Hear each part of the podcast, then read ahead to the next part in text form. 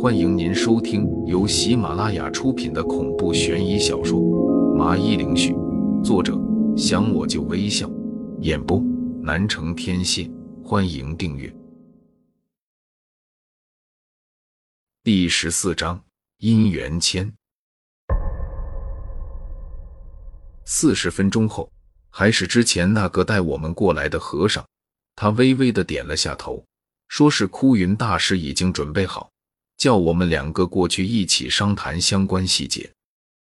来到了大雄宝殿这边，我细心的发现，好像已经没有了香客，寺庙比起之前来的时候，相对冷清了不少。这难道是枯云大师为了我这件事，特意的提前赶人了吗？带着这样的疑问，我走进大殿，顿时就被眼前的一幕给惊呆了。只见一群的和尚排成两排，最前面的是枯云大师，他旁边站着同样穿着袈裟的四位僧人，每一个让人都不禁肃然起敬，心里没办法产生半分的轻视。见我和苏婉儿进来，几十双眼睛齐刷刷的看了过来。枯云给我了眼色。示意我过来，我点了点头，便牵着有些不知所措的苏婉儿，缓缓的走了过去。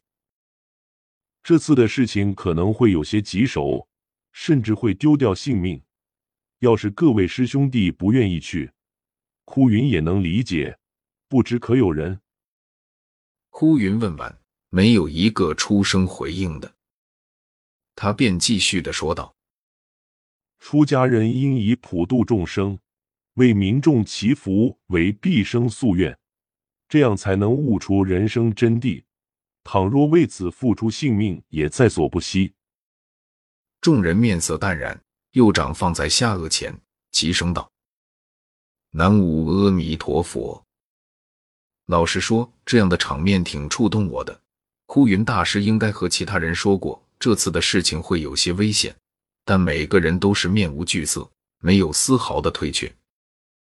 在如今这个社会，肯为别人付出无条件的付出生命的人已经不多了。为此，我一脸真诚的朝着和尚们鞠了鞠躬，表达自己内心最真挚的谢意。这些人是最值得打心眼里尊重的了。随后，众人散去，开始去准备相关的事宜。枯云走过来，拍了拍我的肩膀，亲切的说道：“小林，趁这个时候，你和苏婉儿去求求签吧，我来给你们看看。”不知为何，这话我感觉隐约带着点深意，内心里有些想拒绝。因为风水先生最不喜欢的是给自己占卜，同时也不喜欢别人给自己算，崇尚的是一个顺其自然。提前知道了，只会增加思想负担。但苏婉儿似乎很有兴趣，立马点了点头，便拉着我去佛像面前跪在了蒲团上。我原本想说点什么，但见他已经双手合十，虔诚的默念了起来。念完之后，随后拿着签筒轻轻摇晃了起来，似乎被他这副样子给感染，心想：试试吧，就当是娱乐。当我和苏婉儿把摇出来的签递给了枯云大师，他顿时眉开眼笑了起来。没想到你们两个求的都是姻缘签，小林，你将来会有大概七八个孩子，个个都是人中龙凤，家庭幸福美满，让旁人羡慕不已。听到他这么说，我下意识的看了一眼苏婉儿，没想到她这么能生，居然七八个孩子。苏婉儿则是狠狠鄙视的看着我，真是个王八蛋，居然让你的老婆生这么多。随后，他一脸期待的看着枯云大师。婉儿施主，你则是有一儿一女，儿女相当的孝顺，地位是一家之主，丈夫比较花心，会有三四个女人，不过你会和他们相处的很融洽，一大家子其乐融融。闻言，苏婉儿脸上眉头微皱。大师，您是不是算错了啊？我怎么可能会允许别人和我分享一个丈夫？这个……突然，他似乎意识到了什么，一脸诧异的看向了我。大师，你是不是搞错了？我和他已经不是夫妻了。苏婉儿反应过来哭云话里的意思，便立马指着我反问了句，一边说还一边狠狠瞪着我。哭云摇了摇头，没有搞错，签上显示你和小玲的就是正缘。阿弥陀佛，贫僧也得去准备了，你们两个好好的交流一下吧。说完，他便拂袖而去，留下了尴尬的我。不一会，苏婉儿狐疑的看着我，质问道：“你刚才怎么不说话？是不是早就知道这回事了？”我没有撒谎，很坦诚的点了点头。这事我的确早就知道，但这只是我爷爷算出来的结果，说不定他也会算错的。我简要的和苏婉儿把前因后果给阐述了一遍。听到我这话。他似乎一下子就明白了过来，立马冲我大吼道：“这么说的话，你和爷爷他们都知道，唯独我这个当事人不知道。”见状，我有些于心不忍，上前想去安抚一下他，却没想到他用力的推了我一下。“我不需要你假好心，原来我一直都是家族的牺牲品。”苏婉儿眼睛红红的，自嘲的叹了口气。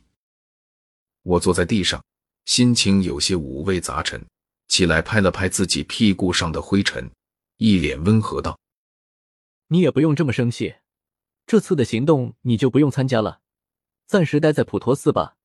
等我超度完，就会和爷爷要求放你走的。”说完，便打算走出去透透气。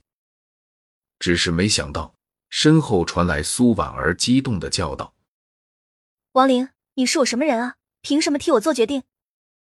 我只是微微一怔，还是继续的往前走着。大概到了五点半这样，夕阳渐渐的要落下山头，有人拍了拍我的肩膀，我回头一看，是已经穿上便装的枯云大师，疑惑道：“枯云叔叔，你这是？”他笑了笑，解释道：“南华街在一定程度上算是整个华海的禁忌。”要是我们这么大张旗鼓的过去超度的话，肯定会引起关注的。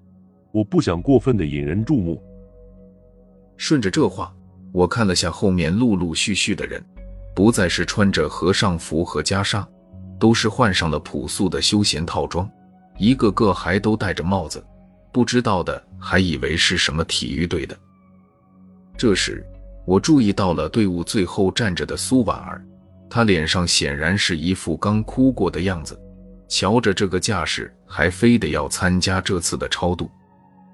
经过刚才的谈话，我知道我和他之间的关系又重新恢复到了冰块状态，那就是谁也不会和对方再多说话了。我思索了下，便说道：“枯云叔叔，待会麻烦你让人看着他一下，我担心会出事。”他回头看了一眼苏婉儿，便开口安慰道：“你也不要气馁，没有经过争吵和冷战的感情是经受不住考验的。现在你们还只是刚刚开始呢。”听众朋友，本集已播讲完毕，请订阅专辑，下集更精彩。